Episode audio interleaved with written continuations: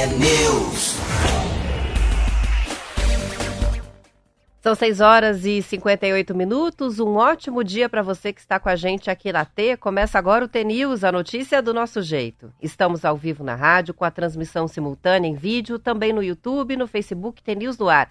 Os ouvintes participam mandando as mensagens pelas redes sociais ou então pelo WhatsApp, que é o 419 9277 0063. Hoje é quinta-feira, dia 1 de junho de 2023 e o T-News começa já. Estamos de mês novo, começando hoje, nesta quinta-feira, sem a presença aqui no estúdio do Marcelo Almeida, que está viajando, está em São Paulo, volta a tempo de fazer o conto de amanhã, sexta-feira, aqui com a gente ao vivo. Então, para a gente começar hoje, vamos com a Bater Repeteco. Almatê!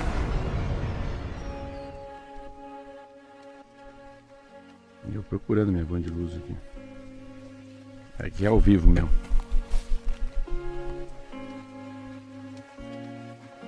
Seja humilde.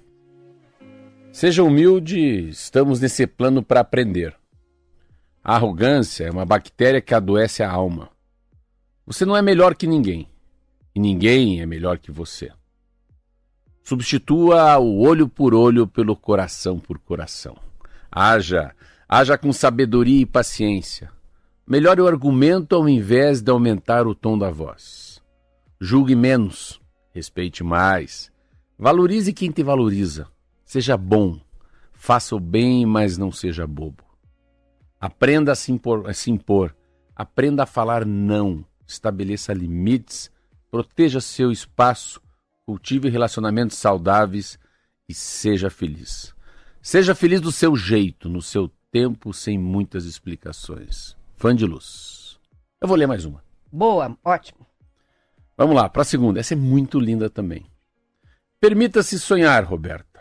Acreditar e ter fé no caminho que você decidiu trilhar na vida. Permita-se deixar ir. Escolha a si mesmo, sem remorso, sem culpa, sem medo. Ouça, ouça seu coração. Aceite somente opiniões que constroem e agregam. Não permita que te digam como viver, como amar e como sentir. Não fira a sua verdade e essência para tentar agradar alguém. Seja a pessoa que você sempre quis ser e não quem os outros disseram que você deveria ser. Mesmo que pareça difícil ser a pessoa que faz as coisas de maneira diferente. Cresça, evolua, aprenda no seu tempo, no seu passo, sem pressa. Ame-se. Ame-se mais, orgulhe-se da pessoa que é e de tudo que você já superou. Faça do jeito do seu jeito, mas não tenha medo de mudar. Escolha o perdão, escolha transformar suas perdas em lições. Escolha seguir, escolha escrever uma história que te preencherá e te orgulhará. Escreva. Escreva uma história que vai valer a pena contar antes de você partir. Escolha. Escolha o que te faz feliz. Van de Luz. Maravilha, são 7 horas e 2 minutos, várias participações já vão chegando. Nosso ouvinte, com o final de telefone 7750, estou aguardando só ele confirmar o nome dele aqui, mas quem vai ouvir a mensagem com certeza vai reconhecer. Ele está pedindo para a gente mandar um salve ao Gabriel, o filho dele, que hoje faz 14 anos e nos ouve todos os dias. E ele leva três para a escola, esse ouvinte: o Matheus, que já está cursando administração, a Mariana, que vai para o ensino médio e o Gabriel, que também está indo para a escola, e ele escreve aqui: Parabéns, filho, te amo. Pai tem que participar, inclusive do TNews, né? Muito bem, a hora que chegar o nome aqui, eu registro. Paulo de Guarapuava tá mandando um monte de pinhão aí, perguntando se a gente já comeu pinhão por aí essa semana. Muito legal a foto, vai para a galeria do ouvinte, Paulo. Obrigada pela participação. Também vai chegando aqui a participação da Lu, que nos escreve um bom dia especial. Também o Jair está participando pelo WhatsApp. O Parbinha de Paranaguá dizendo que está ouvindo o melhor programa do sul do mundo. muito bem, muito obrigada. Então, também participação que vai chegando aqui da Maria Lúcia. Ela está pedindo o texto do Almatê, né? Ela diz muito lindo, bora, bora chimarrear. É, esse é um repeteco, né? Então a gente, depois eu mando para você, Maria Lúcia, o link para você ouvir novamente na voz do Marcelo Almeida, mas o texto não tem aqui hoje. Então isso serve também com recado para outros ouvintes que já estão pedindo, né? Como todos os dias aqui, o texto da Van de Luz. Tem participação chegando da Sônia. A Sônia bate carteirinha todo dia, já está com a gente. Participação que chega do Sinésio, o Marcelo de Colombo, o Sidney também de Colombo, na região metropolitana de Curitiba. Tem também a participação boa. A Sônia está tá complementando que já começa mais cedo. Ela pula da cama cedo, porque acompanha o nego animado, né? Com as crianças participando. Isso é muito legal. A piazada acorda cedinho e vai ouvindo o nego da T a caminho da escola. Mês de junho começando, mês maravilhoso. Escreve pra gente o Ricardo Tissot, que também participa pelo WhatsApp. Depois eu registro mais participações. Vamos passar agora para os resultados da Copa do Brasil. Ontem tivemos os jogos, seis jogos né, das oitavas de final. O Corinthians venceu, a, reverteu a, a vantagem do Atlético Mineiro, do Galo, e venceu nos pênaltis e avançou na Copa do Brasil, com o placar é, agregado ali de 3 a 1. O, a gente teve também, a, vamos ver o resultado aqui do Inter. Tanchinho que tá abrindo. América de Minas perdeu por 3 a 1 mas eliminou o Inter na Copa do Brasil nos pênaltis. Esse o outro resultado. A gente tem também o Fortaleza fez 1 a 0 no Palmeiras, mas pela vantagem foi o Palmeiras que avançou. O Bahia venceu o Santos nos pênaltis, no placar é, final 4 a 3 avançou sobre o Santos.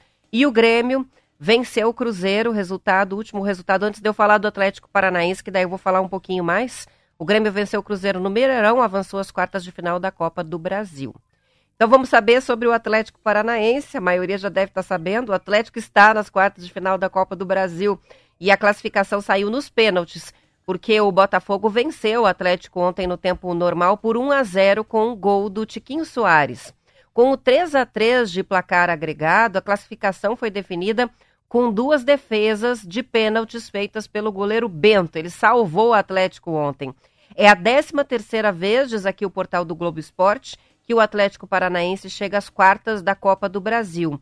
Com a classificação, o clube avança para a fase pelo terceiro ano consecutivo e repete o feito de 2011, 2012 e 2013.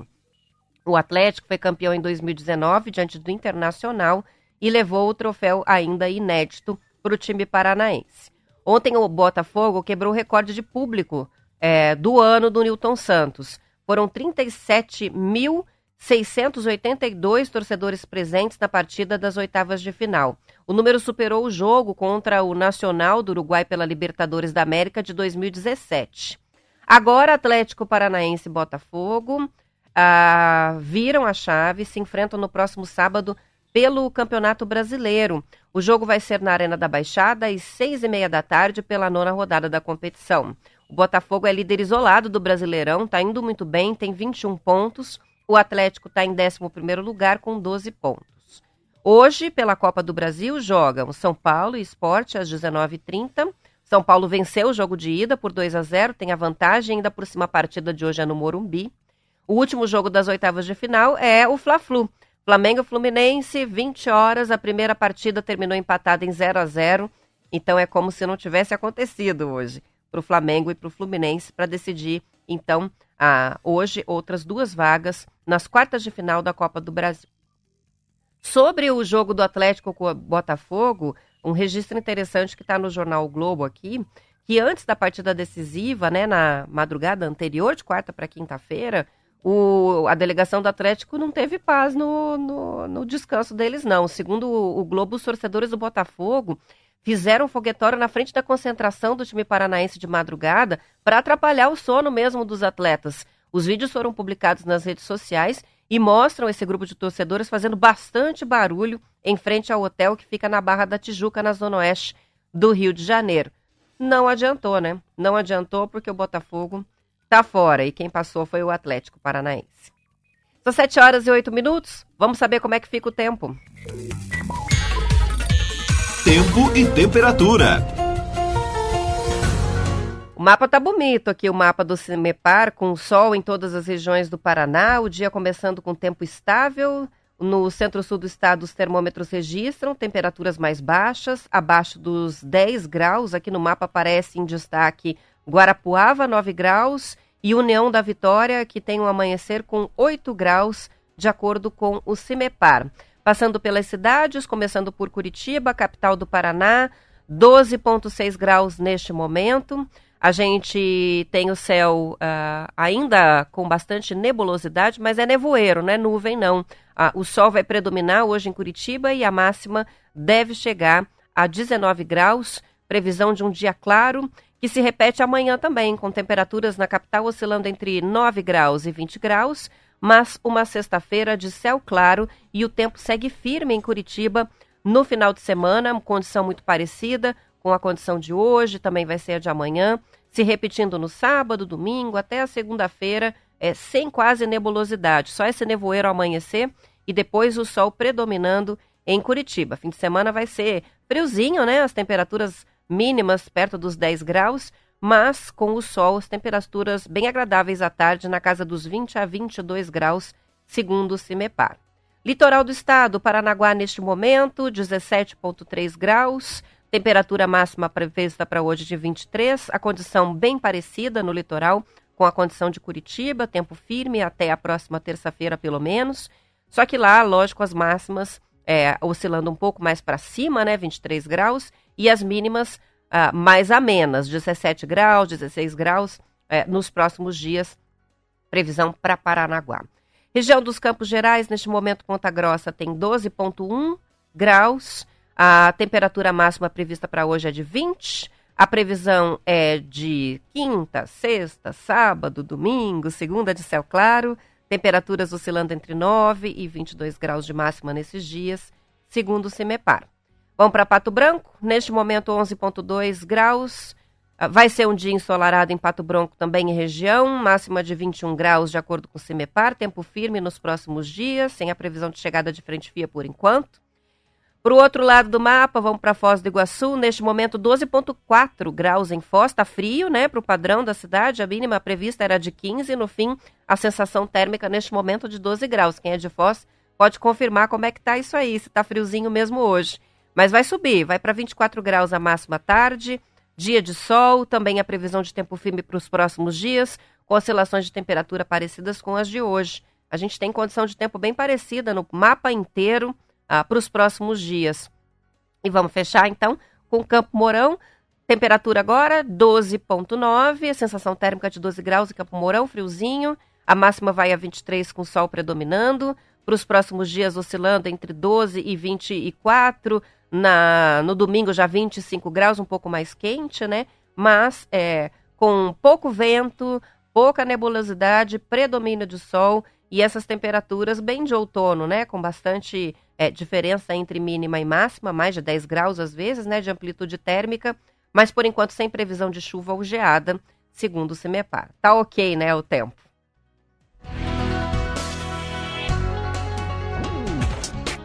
São 7 horas e 11 minutos e eu vou fazer um intervalo rapidinho. Na volta, mais notícias. Fiquem por aí.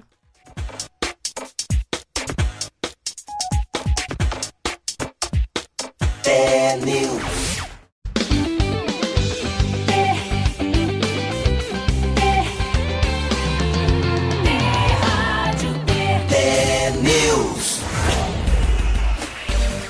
São 7 horas e 14 minutos. Foi lançada ontem a campanha de prevenção e combate aos incêndios florestais 2023. A campanha do governo do Paraná começa, no governo do estado, né? Começa neste período do ano, por ser justamente o que tem os meses com mais ocorrências de incêndios. É quando a vegetação fica mais seca e a baixa umidade do ar e estiagem, né? Com o fenômeno El Ninho ativo, a gente vai ter um inverno ainda mais seco no país, especialmente no sul.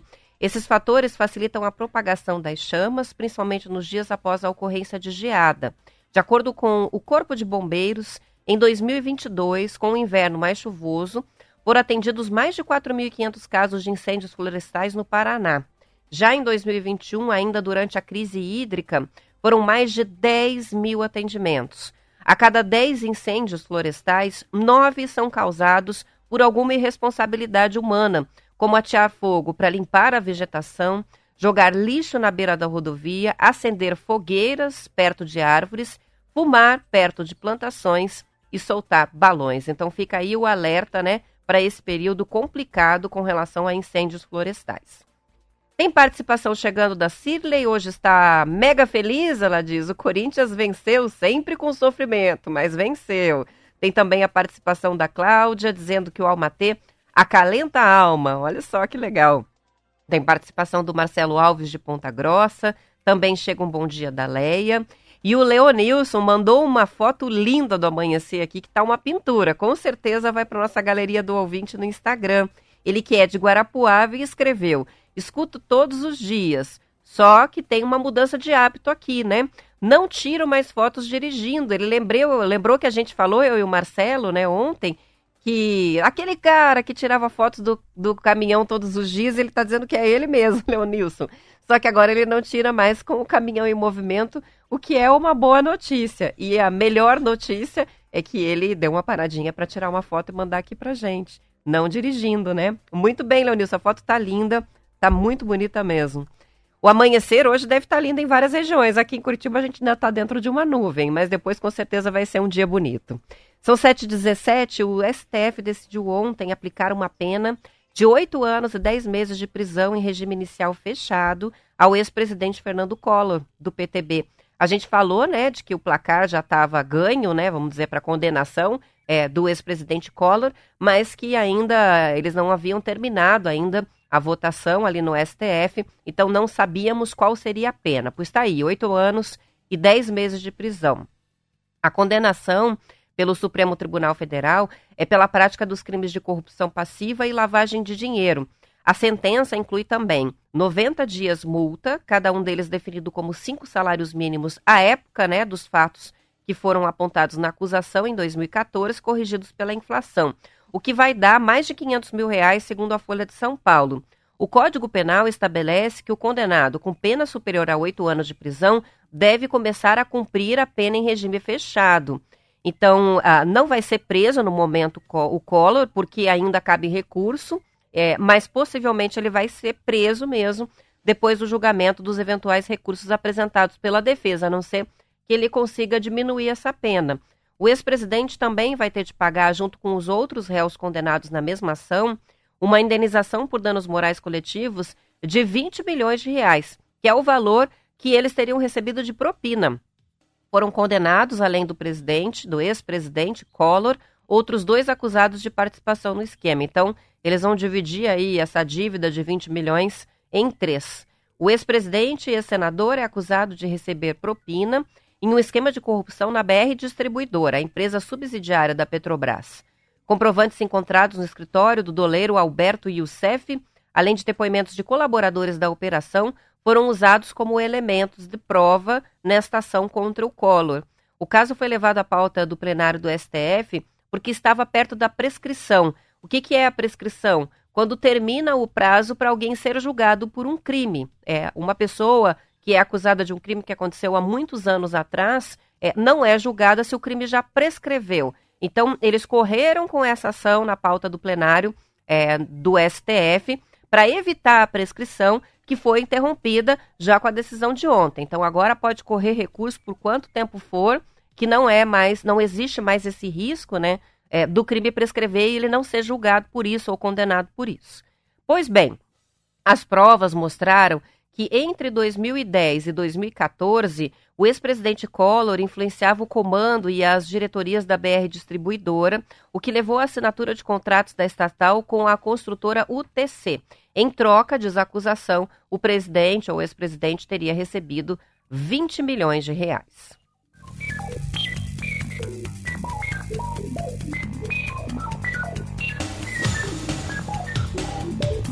O Nel tá dizendo que ficou até meia-noite com a família torcendo pro Corinthians perder, mas não teve jeito, não. eu não vou dizer que eu fiquei torcendo contra o Atlético porque eu dormi, mas se tivesse acordado, enfim. E o Atlético ganhou também. Tem também participação da Suzana, tá friozinho mesmo em Foz hoje, tá típico, né? 12 graus parece estar tá mais frio do que em Curitiba. Tem participação ainda. Ah, o Leonilson tá mandando mais fotos, hein? Hoje a galeria vai estar tá bonita. Vamos primeiro colocar nas stories para vocês poderem acompanhar as fotos que ele mandou hoje, depois vai para a galeria. São 7 horas e 20 minutos, quase 5% das crianças que nascem no Paraná ou que nasceram no Paraná este ano não têm o nome do pai no registro de nascimento. Entre 30 de maio de 2022 e a última terça-feira, dia 30, 144.665 crianças nasceram aqui no nosso estado. E desse total, 6.626 estão sem o nome do pai na certidão de nascimento. Os números são públicos, estão disponíveis no portal da Transparência, da ARPEN, que é a Associação Nacional dos Registradores de Pessoas Naturais. Um projeto da Defensoria Pública do Estado do Paraná pretende reduzir esses índices, oferecendo gratuitamente o exame do DNA para comprovação da paternidade aos homens que querem fazer o reconhecimento voluntário dos filhos e filhas. O projeto se chama Reconhecendo Direitos. A Defensoria oferece assistência jurídica para que a paternidade ou maternidade seja reconhecida e custeie o exame. O projeto também oferece teste gratuito de DNA para mulheres que queiram reconhecer a maternidade do filho ou filha, situação mais rara, mas que também ocorre.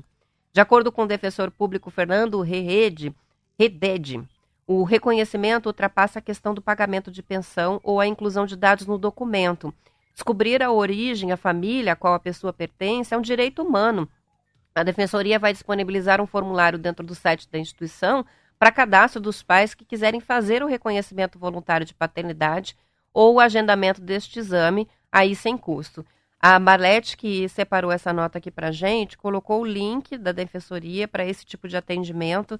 Então, se tem algum ouvinte, é, e eu me dirijo mais aos homens, porque é muito raro uma mulher, né, num processo de reconhecimento de maternidade, mas paternidade pode acontecer e acontece com muita frequência de não ter é, a certeza e muitos homens querem fazer isso e não sabem como, né? Então, o link está aqui, é, preservando, é lógico, o sigilo dos ouvintes que nos escreverem. Podem mandar mensagem no WhatsApp que a gente encaminha tanto a notícia quanto esse link, porque é bem importante isso, né? Interessante a matéria ter colocado também esse aspecto, né? A gente geralmente, quando pensa no reconhecimento da paternidade, está associada à ajuda, né? Para financeira, especialmente, ou até o apoio psicológico no dia a dia da criança, do adolescente. É, mas tem a questão de você saber as origens mesmo, como é importante para cada um, né? saber de onde viemos, o nosso verdadeiro sobrenome, é, quem são as pessoas, os nossos antepassados, né? Tantas pessoas hoje é, buscam é, a história da árvore genealógica da família. Então, é muito triste não saber né, a, a nossa origem. Então, bem importante é, e, a, e até surpreendente né, esse volume tão alto de crianças que ficam é, sem o registro do pai na certidão de nascimento. 5% só nesse último período né, de 12 meses, quase 150 mil crianças só no Paraná nessa situação. São 7 horas e 24 minutos e apenas 4 em cada 10 crianças do segundo ano do ensino fundamental é, estavam alfabetizadas no Brasil no ano de 2021. Uma realidade que foi retratada pela pesquisa Alfabetiza Brasil do Ministério da Educação. Os dados foram apresentados ontem em Brasília. O levantamento mostrou ainda uma queda na porcentagem de alfabetização infantil na comparação com 2019, quando mais de seis crianças a cada dez eram consideradas alfabetizadas. Segundo o Ministério da Educação, segundo o ministro Camilo Santana, quando uma criança não se alfabetiza na idade certa, isso aumenta e muito a chance de evasão escolar, que é desistir de estudar. Aumenta também reprovação, desistência, né? Segundo ele, o governo federal vai lançar em breve o que ele chamou de um grande pacto nacional pela alfabetização das crianças na idade certa. Este programa é fruto de experiências realizadas em vários municípios e estados brasileiros. E a reportagem é do portal G1.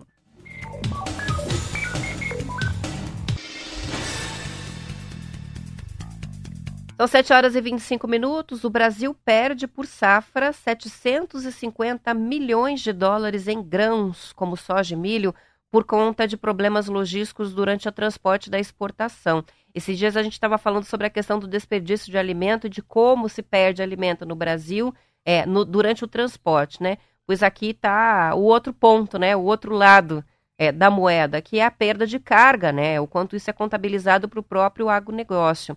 A, a perda ocorre quando a carga é carregada e passa de um modal para o outro. Essa perda é estimada em 1,5% da produção, é, o que pode até parecer pouco, mas não é. Representa cerca de 750 milhões de dólares que ficam pelo caminho, desde o ponto de origem até o destino. As informações foram apresentadas em um evento da Associação Nacional dos Exportadores de Cereais pela executiva da empresa de logística VLI, a Carolina Hernandes. Ela ressaltou que houve crescimento nas capacidades da malha ferroviária brasileira e das hidrovias, mas mesmo assim a competitividade está inferior aos concorrentes na exportação de commodities. Com base em dados do Departamento de Agricultura dos Estados Unidos, ela contou que no Brasil o modal rodoviário para escoamento da soja e milho representa 38% do transporte, enquanto lá nos Estados Unidos o percentual é de 14%. Por outro lado, as hidrovias representam 19% para os brasileiros e 55% para os americanos. O custo logístico total para transportar uma tonelada por caminhões chega a ser três vezes maior a despesa em ferrovias. Na comparação com as hidrovias, o custo para o transporte por rodovia chega a ser seis vezes maior. A reportagem é da revista Globo Rural.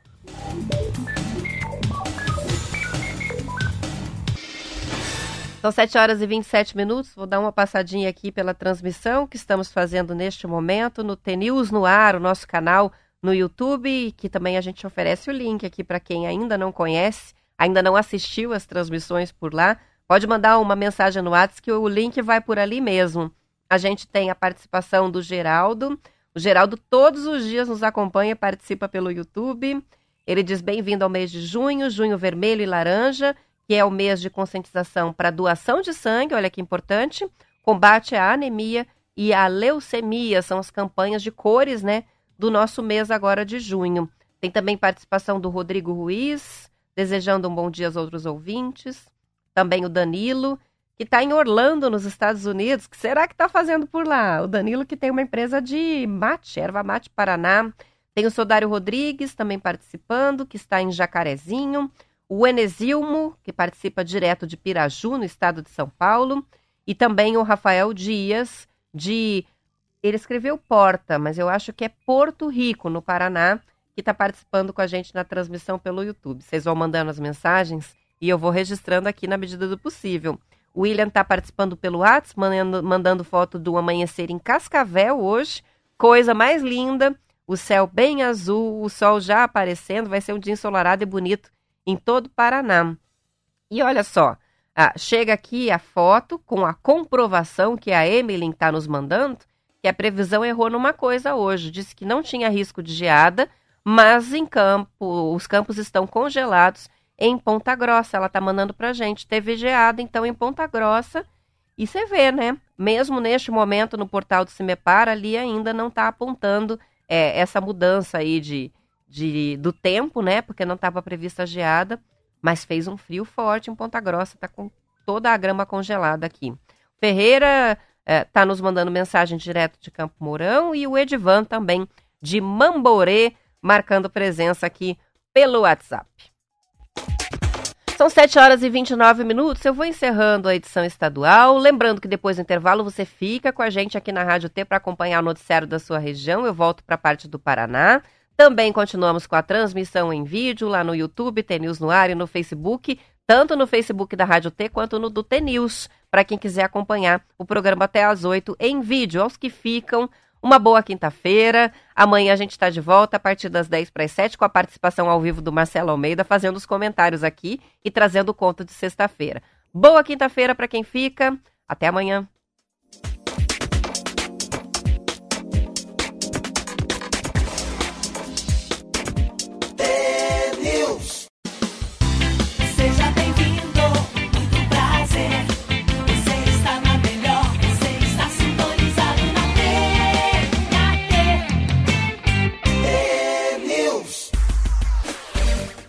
São 7 horas e 33 minutos. No Dia Mundial Sem Tabaco, que foi comemorado ontem, a Prefeitura de Curitiba reforçou a divulgação do serviço gratuito que é oferecido em todas as unidades de saúde para ajudar os fumantes a largarem o cigarro. Atualmente estão em atendimento 45 grupos com 225 fumantes só na capital. De acordo com a coordenadora do Programa de Controle do Tabagismo, a Ana Paula Machado, todos passam por avaliações de saúde e recebem acompanhamento em grupo e também individual. Vamos ouvir um trechinho da entrevista. Os grupos funcionam semanalmente. Então, primeiro, esse cidadão ele vai começar a participar das sessões semanalmente. São quatro sessões semanais. Depois, ele passa a participar de duas sessões quinzenais. E daí ele vai ser monitorado mensalmente até completar um ano. Então, ele fica monitorado pelo programa por um período de um ano, né? Para que daí ele tenha essa habilidade, né, de lidar com as suas situações sozinho. Na versão presencial do programa, um profissional faz o atendimento e aplica um questionário sobre os hábitos de fumar desse usuário e a relação dele com o cigarro. A partir dessa primeira abordagem, é agendado um atendimento individual com um profissional capacitado para avaliar o grau de dependência. Com a avaliação é traçado um plano de trabalho personalizado para esse fumante parar de fumar. O programa é estruturado em encontros em que são discutidas as conquistas e as dificuldades dos participantes e estratégias para que eles consigam permanecer nesse propósito de parar de fumar. Segundo a coordenadora, não há limite de vagas para atendimento aos fumantes que quiserem parar de fumar aqui em Curitiba. Esses grupos, né, eles são orientados para que eles funcionem de forma contínua. Então, por conta disso, nós não temos fila de espera, né? Então, é, ele pode estar acessando, sim, né, tanto os grupos presenciais quanto o virtual. E caso seja necessário, a gente pode abrir muito mais grupos para que esse cidadão aí é, seja incluído, né, para parar de fumar. Então tá aí, ó, o número de fumantes em Curitiba está diminuindo. Em 10 anos, entre 2011 e 2021, 132 mil moradores da capital pararam de fumar. Segundo a prefeitura, em 2011, 20% da população da cidade fumava. Em 2021, a porcentagem caiu para 11%, segundo o levantamento do Vigitel, a pesquisa anual realizada desde 2006 pelo Ministério da Saúde. O programa de controle do tabagismo de Curitiba é oferecido gratuitamente a todos os moradores que fumam e que estejam decididos a pelo menos tentar parar de fumar. O primeiro contato pode ser feito diretamente na unidade de saúde de referência ou então pela Central Saúde Já Curitiba, que você pode acessar por aplicativo ou então por número de telefone.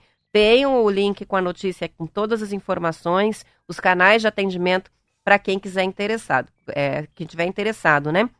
Em participar desse programa gratuito. É muito importante, muito importante ter um apoio, um suporte. É, o vício pelo cigarro, o vício no cigarro, é um dos vícios mais difíceis, né? Difíceis de, de curar. É, eu brinco até que, que sei sobre o assunto porque sou uma especialista em parar de fumar, já parei quatro vezes, mas por muito tempo. A última já vai fazer seis anos é, e imagino que dessa vez não vou voltar, não. Mas é complicado, difícil, doloroso, causa ansiedade, uma porção é, de questões que mexem com o nosso dia a dia, tem muito a ver com hábitos, com estilo de vida. É difícil largar, mas eu sempre falo para as pessoas que estão tentando parar que eu juro que depois que para, a vida volta a ser muito boa sem o cigarro, porque a impressão do fumante é que não vai mais ter graça fazer nada sem o cigarro. Os ouvintes que estão acompanhando o TNews hoje que são fumantes vão concordar com certeza com isso, né? Então, muito importante, não tem como fugir da doença associada ao cigarro, né? Se a gente é, tentar sozinho é mais difícil, tentar com ajuda é um pouco menos difícil, não que seja fácil, mas é interessante saber que existe essa opção, né? Se você não tem condição de fazer um acompanhamento particular é, e gastar com medicamentos caros é, e fazer a terapia cara, tem aí um atendimento de graça oferecido pela prefeitura, é, com, inclusive com esse grupo de apoio, que é muito importante também compartilhar a experiência de um e o outro, é, para ser firme aí, porque é mais difícil do que parar é continuar sem fumar depois de um tempo. As recaídas são muito, muito constantes, né? Muito frequentes. Então tá aí, o link está disponível. Quem quiser manda mensagem no WhatsApp para receber. Os sócios do Coritiba aprovaram ontem a aquisição de 90% da sociedade anônima do futebol ASAF do clube pela Tricorp, a gestora de investimentos em empresas. O clube tem 35 mil sócios em dia e participaram da votação online ontem 8.505. O percentual de aprovação foi de 96%. O Conselho Deliberativo do Coritiba também aprovou a venda, a gente chegou a comentar aqui ontem, né? Para passar a valer agora, a compra só precisa ser aprovada pelo juízo responsável pelo processo de recuperação judicial. O grupo que está adquirindo a SAF se compromete em contrato a fazer um investimento de 1,3 bilhão é, em 10 anos no Coritiba. Deste total, 270 bilhões vão para a quitação da dívida do clube, 100 milhões para a construção do novo CT, a reforma e modernização do estádio do Couto Pereira está prevista no projeto, valor de 500 milhões, e o restante, 450 milhões, serão para custos operacionais do futebol, incluindo a contratação de reforços e capital de giro. As informações são do Bem Paraná. São 7 horas e 39 minutos e o governo federal anunciou que pretende fazer neste mês de junho a seleção dos médicos que se inscreveram para o programa Mais Médicos. A expectativa é de que eles possam começar a trabalhar assim que sair a lista de selecionados. A seleção vai ser feita por meio de avaliação do currículo dos candidatos, com pontuações para cada formação a mais ou experiência anterior que esse médico tenha. Cada bolsa formação concedida pelo programa terá o valor de R$ 12.386 e vale por 48 meses prorrogáveis pelo mesmo período. No Paraná, são 327 vagas distribuídas entre os municípios do estado, sendo que Ponta Grossa tem o maior número de vagas abertas. São necessários 30 médicos lá para ocupar as posições abertas no serviço público nos últimos anos. Ponta Grossa está carente aí de médico na rede pública. Curitiba e Londrina vêm em seguida, com 19 e 15 vagas, respectivamente. A prioridade inicial, de acordo com o governo federal, é para a convocação de profissionais brasileiros formados aqui no país. Mas médicos formados no exterior, sejam eles nascidos no Brasil ou então estrangeiros, também vão ser convocados para as vagas remanescentes. As informações são do portal G1.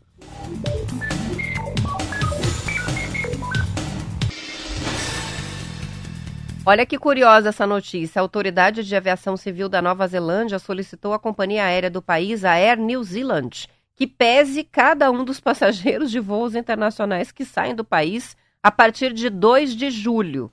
O objetivo é coletar dados sobre a carga e a distribuição de peso dos aviões. Tudo mais que é transportado pelo avião é pesado, desde a carga até as refeições que vão a bordo, bagagem do porão, tudo isso.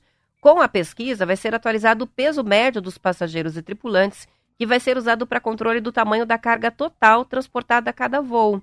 Os viajantes vão ser convidados a subirem uma balança digital quando fizerem o check-in para voo.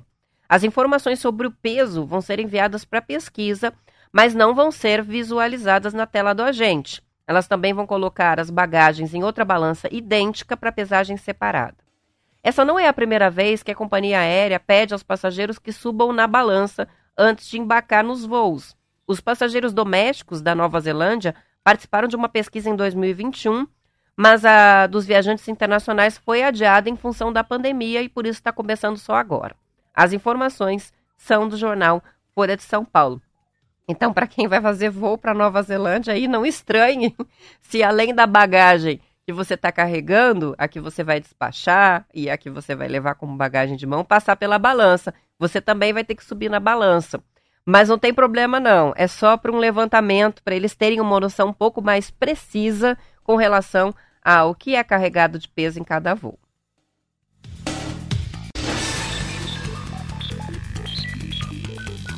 O Sidney está participando sobre a questão né, do consumo de cigarro e dos números que eu li aqui da Prefeitura de Curitiba a respeito de uma redução sensível aí no número de fumantes na capital. Curitiba que estava entre as capitais com mais fumantes no Brasil, e isso é comum especialmente nas cidades mais frias, o número de fumantes é maior, né? Curioso, mas é uma coisa real. E ele está dizendo o seguinte: o cigarro até baixou o consumo, mas o fumo mesmo aumentou o consumo em função dos narguiles. Ele cita os narguiles, mas eu vou citar os pods, porque é, entre os jovens, especialmente, o cigarro eletrônico é muito usado. E uma coisa que a gente até comentou aqui já, né, eu e o Marcelo, que os jovens que fumam o cigarro eletrônico é, não computam, como a gente já computava na nossa juventude, se estava com o cigarro na mão, é fumante, né? E o jovem fuma o cigarro eletrônico e não entende que ele também é um fumante porque tem nicotina, porque está é, é, aspirando né, a fumaça do mesmo jeito e, e com todos os riscos associados ao tabagismo, embora não seja um cigarro convencional. Então, muito bem colocado pelo Sidney. É, talvez a gente tenha uma distorção mesmo na estatística hoje de fumantes, especialmente entre o público jovem, que se você pergunta se fuma, diz que não fuma, mas quando você vai ver na sua rotina, consome o narguile e também fuma o cigarro, o cigarro eletrônico. Ou seja, são fumantes sim, só não estão tão conscientes de que são. São 7 horas e 44 minutos e as secretarias de Estado do Esporte e da Educação estão fazendo uma pesquisa sobre o uso de bicicletas nas escolas públicas estaduais do nosso estado. O censo de bicicletas e ciclistas já começou e vai até o dia 6 de junho, ou seja, já está na reta final. A Secretaria de Estado da Educação administra cerca de 2 mil colégios com um milhão de alunos. A ideia do trabalho em conjunto é disponibilizar o link de pesquisa a esses estudantes, incentivar as respostas e promover encontros técnicos é, com os técnicos né, da, do Pedala Paraná. As perguntas envolvem a existência de locais próprios para pedalar, na cidade onde o estudante vive, como parques, ciclovias, rotas rurais, se são realizadas campanhas educativas de trânsito, voltadas né, para os ciclistas, inclusive, se ele conhece alguém que já sofreu um acidente grave de bicicleta, entre outras perguntas. Segundo Rogério Riva, o objetivo é mapear o cenário e apontar novas ideias voltadas especialmente para o nicho de população que usa as bicicletas para deslocamento e não apenas para lazer. A ideia é levar a pesquisa também para alunos das redes municipais e particulares de todo o estado. Tem o um link aqui para quem quiser participar é, desse, desse mapeamento do uso de bicicletas, por enquanto, né, restrito a estudantes da rede pública de ensino. E a venda de veículos novos teve queda no Brasil de cerca de 30% no período entre 25 e 30 de maio, na comparação com o mesmo período de abril, segundo o levantamento feito pela Folha de São Paulo. O que, que aconteceu? No dia 25, o governo federal anunciou o plano para redução do preço dos carros populares, disse que vai fazer isso por meio de corte de impostos. Nos últimos cinco dias de abril, foram licenciados 47.800 veículos no país. A maioria carro de passeio, mas a conta também inclui caminhões e ônibus. Já de 25 a 30 de maio, período de cinco dias no mês seguinte, né, o total foi de 33.400, ó, foi de 47.800 para 33.400. Com a redução de tributos federais, os preços finais dos veículos que custam até 100 mil reais devem ficar entre 1,5% e 11% mais baixos. O tamanho do desconto vai considerar a produção nacional e também a eficiência energética dos modelos. A medida ainda vai ser detalhada pelo governo federal mas veja só, né, o peso de um anúncio feito de uma medida como essa. Retenção. Retenção de vendas, porque agora todo mundo já sabe que vai baixar, que os preços vão baixar até 11%, que faz uma baita diferença em alguns casos, né? E ninguém está comprando. O pessoal está comprando menos para esperar, uh, para fazer a compra já com os novos valores. Então, o mercado agora vai ter que aguardar o detalhamento dessa medida e, muito possivelmente, vai ter essa oscilação para baixo ainda nos próximos dias, até que os novos preços já estejam no mercado. São 7 horas e 47 minutos, hora de fazer o intervalo. Daqui a pouquinho eu volto com mais notícias.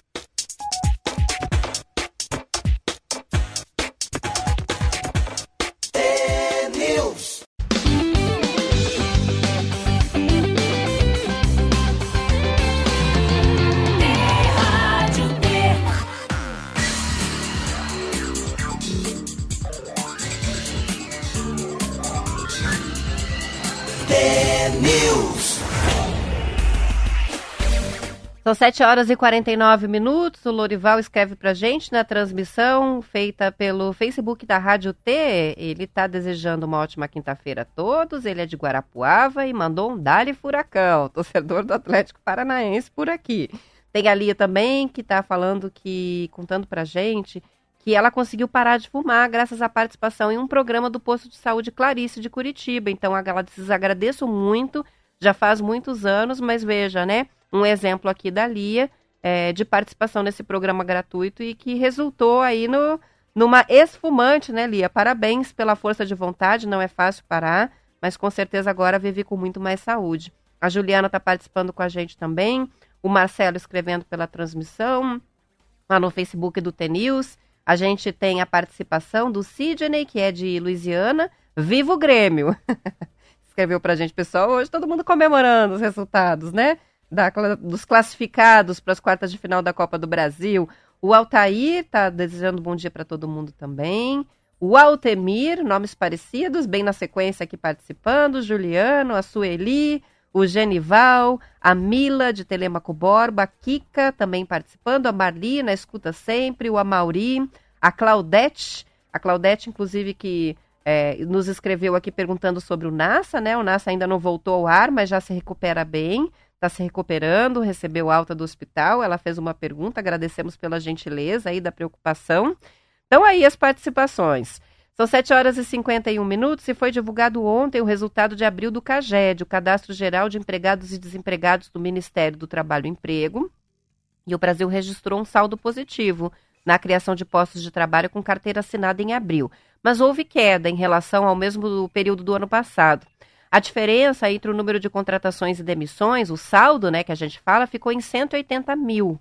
Apesar do saldo positivo, esse número é 12,4% menor do que o do mês passado, em que a gente teve um saldo de 205 mil postos de trabalho criados. Também mostra uma queda de 6,7% na comparação com março deste ano, com um saldo positivo de 193 mil contratações com carteira assinada.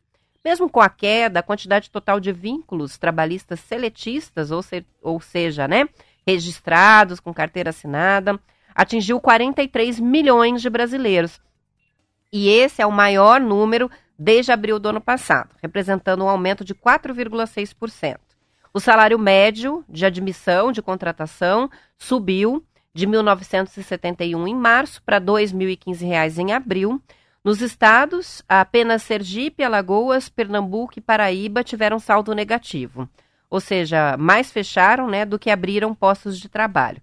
São Paulo, Minas Gerais e Rio de Janeiro tiveram os maiores saldos, somaram 100 mil vagas com carteira assinada. Entre as atividades econômicas, o maior saldo de novos empregos está no setor de serviço, 104 mil, no comércio, nós temos 27 mil, construção, 26 mil, indústria, 18 mil e agropecuária, 3 mil vagas. As informações são da Agência Brasil e essa notícia mais tarde vai para o nosso blog lá no tnewsnoar.com.br. O Google divulgou ontem um estudo em que mostra os principais desafios do mercado de tecnologia da informação no Brasil. Segundo a empresa, o déficit de profissionais da área vai continuar aumentando e vai chegar a uma carência de 530 mil profissionais até 2025. Como estão saindo levantamentos, pesquisas, projeções nesse sentido, né? É, e a gente sempre brinca aqui, mas na verdade estamos falando sério. Para quem está em dúvida sobre que carreira seguir, área de tecnologia da informação não é só no Brasil, é no mundo, muita vaga de emprego nessa área. O relatório produzido em parceria com a Associação Brasileira de Startups aponta que 53 mil profissionais vão se formar entre 2021 e 2025, mas a demanda de novos talentos para essa área é muito maior, vai ser de 800 mil vagas. O relatório diz que a falta de habilidades digitais no Brasil nos coloca em terceira posição entre os países do G20, que mais desperdiçam a oportunidade de aumentar o PIB. O Google diz que ouviu startups, executivos e profissionais da área que listaram os motivos que geram a escassez de mão de obra qualificada nesse setor. Vamos saber quais são. Primeiro, ensino de pensamento lógico defasado nas escolas brasileiras, o que desencoraja os estudantes né, a seguirem carreiras nessas áreas, né, especialmente por medo das disciplinas exatas. Então, não gosta de matemática, tem dificuldade em física, é, não entende é, os problemas de lógica e aí é, é, acaba concluindo que uma carreira nessa área não vai ser promissora. Existem grandes barreiras para as pessoas negras e mulheres no mercado de tecnologia. Olha que ponto importante. Outro, o mercado de TI no Brasil não desenvolve o número de profissionais sênior que, de, que deveria. Então, muitos jovens entrando no setor, poucos profissionais com experiência nessa área. A dificuldade de conseguir o primeiro emprego em tecnologia faz com que os jovens busquem outras áreas então, além de tudo, uma exigência de conhecimento e de experiência que não, não fecha né, com o profissional é, que está chegando no mercado de trabalho. Outro ponto: existem grandes limitações para as pessoas de regiões distantes dos grandes centros do Brasil. Então, as vagas estão concentradas nas capitais, nos grandes centros urbanos, e isso dificulta também, que tem gente que não quer ir para esses centros. Existem condições ah, outro ponto colocado aqui pelo Google, existem condições muito mais atrativas internacionalmente, o que esvazia o mercado nacional. Ou seja, a gente forma os profissionais e os profissionais vão para outros países trabalhar. Por quê? Porque também são carreiras na área de tecnologia da informação é, em que há oportunidades em outros países, ah, diferentemente de outras carreiras. Vou dar um exemplo aqui. Área de comunicação, área de direito. Você é formado em direito no Brasil. Como é que você vai atuar em outro país, né? A gente se forma para atuar no país é, é, de origem, né? De onde você faz a faculdade, em função da legislação ser diferente em cada lugar. Então, na área de tecnologia da informação, também a exigência é, do outro idioma é um pouco mais é, leve, vamos dizer assim, né? Então, muitas vagas no exterior que acabam capturando esses talentos, esses profissionais formados aqui, e o resultado é que a gente tem escassez de profissionais de TI. Hoje é comum, diz a matéria é, do G1, programadores que vivem no Brasil trabalharem à distância para empresas estrangeiras. Então, até ficam aqui no Brasil, mas não estão empregados por empresas brasileiras. Falando em profissão, vai começar hoje e vai até o domingo a Feira de Cursos e Profissões da UFPR. Nos quatro dias, a Universidade Federal do Paraná vai abrir as portas para a comunidade externa conhecer os cursos de graduação, as atividades formativas e os serviços que são oferecidos pela instituição ah, hoje e amanhã o público vai ser apenas de grupos escolares que fizeram agendamento de visitas, então não adianta ir direto lá. Mas no fim de semana, sábado e domingo, o espaço de exposição fica aberto para visitas individuais de toda a comunidade, então é só chegar. A abertura da edição da Feira de Cursos e Profissões coincide com a data de início das inscrições para o vestibular 2024, ah, que estão começando hoje as inscrições e vão até 23 de agosto. Durante esse evento da feira, Estudantes, familiares e a comunidade em geral podem obter informações e trocar ideias sobre a formação profissional. Não são palestras, são exposições, inclusive com a participação de estudantes dos diferentes cursos. Então é como se você é, fosse a uma feira mesmo de exposição para parar, conversar com o estudante, conversar com o professor que está atuando naquele curso de graduação, entender o que faz aquela profissão. Inclusive lá em casa vai ter, né? A gente vai, final de semana, com certeza, levar os nossos adolescentes que estão em período de escolha da profissão, da carreira e não fazem ideia de para onde ir, a essa feira de cursos e profissões para que conheçam e tenham contato um pouco mais com os cursos que estão disponíveis, né? A gente pensa às vezes nas graduações, mas só consegue visualizar aqueles cursos mais tradicionais, né? Direito, medicina, odontologia, as engenharias. Só as engenharias tem um monte que a gente nem conhece. Então é bom para também ver quais são as carreiras que são oferecidas e que tem a opção para você fazer a faculdade lá na Federal. O curso, a feira de cursos profissões vai acontecer no complexo da UFPR que fica em Piraquara, na rodovia Deputado João Leopoldo Jacomel 4015. No sábado o espaço vai ficar aberto o dia todo, das 9 horas da manhã até as 6 da tarde. E no domingo, aí com um horário um pouquinho reduzido, das 9 da manhã até as 4 horas da tarde. Gostou da notícia? Quer saber mais? Manda mensagem no WhatsApp que eu mando o link. Para a gente fechar, aproveitando aqui, a OPET, criada em 73 para oferta de cursos profissionalizantes com formação profissional, por exemplo, de datilografia, está completando 50 anos. Com a escola e a Uniopet, o grupo contabiliza hoje 100 mil alunos formados na educação básica até a pós-graduação a faculdade, criada em 99, virou centro universitário em 2018, fez um investimento de 7 milhões de reais nos últimos dois anos para a implantação de novos cursos e também de novas tecnologias. O número de graduações na OPET foi para 37 e os cursos de pós 33. A estrutura do centro universitário tem dois campos em Curitiba e seis polos em todo o Paraná. Completando, portanto, aí, ó, 50 anos estão comemorando ali na OPET, que tem também a Uniopet. Pontualmente 8 horas, horas de encerrar. Amanhã a gente volta às 10 para as 7 com mais notícias. Boa quinta-feira e até lá.